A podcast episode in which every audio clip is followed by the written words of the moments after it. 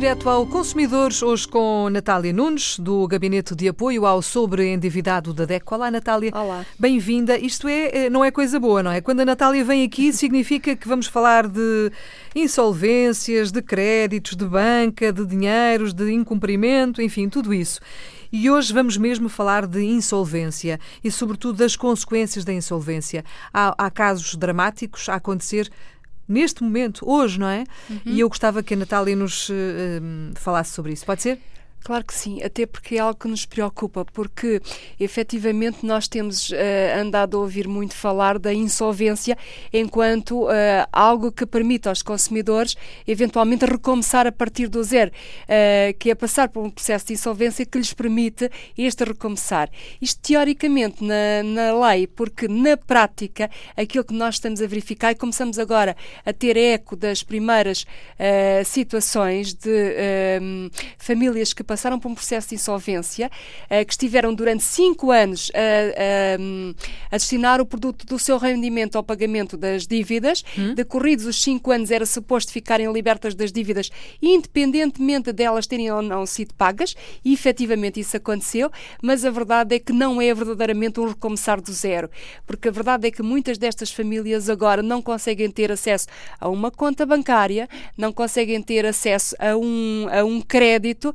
uh, a verdade é que ficam marcadas, eu diria que para o resto da vida. Ficam excluídas quase, não é? Ficam excluídas financeiramente. Sim, uhum. estamos aqui a falar verdadeiramente de uma situação de exclusão financeira.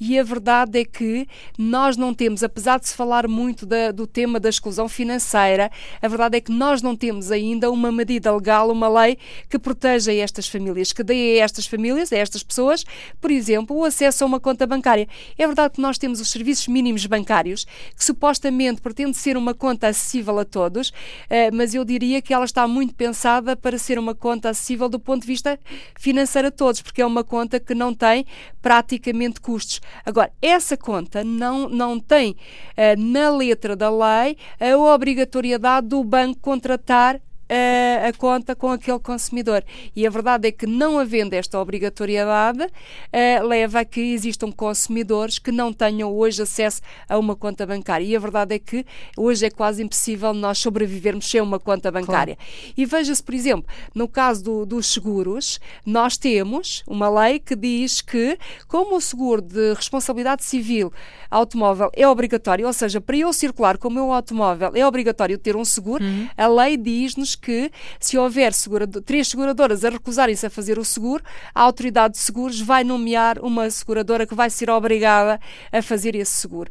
Ora, aqui podia-se pensar, na questão da conta bancária, podia-se pensar num mecanismo idêntico para não levar a que as pessoas ficassem excluídas de ter uma conta bancária. Mas a verdade é que isso não existe isto, e temos neste momento pessoas já a serem impedidas de ter uma conta bancária, de ter acesso a crédito porque passaram por um processo de insolvência.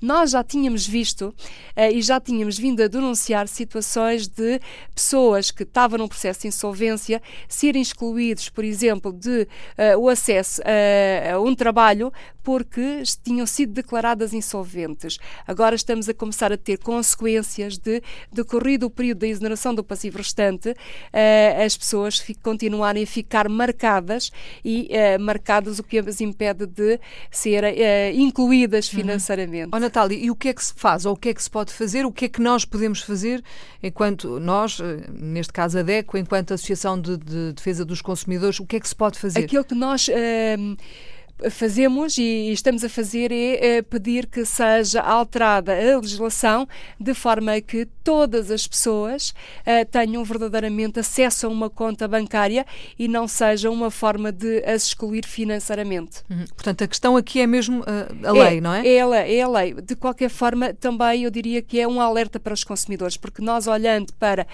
uh, os dados, nomeadamente do Ministério da Justiça, nós verificamos que este ano 80% das, das insolvências que são declaradas são de particulares.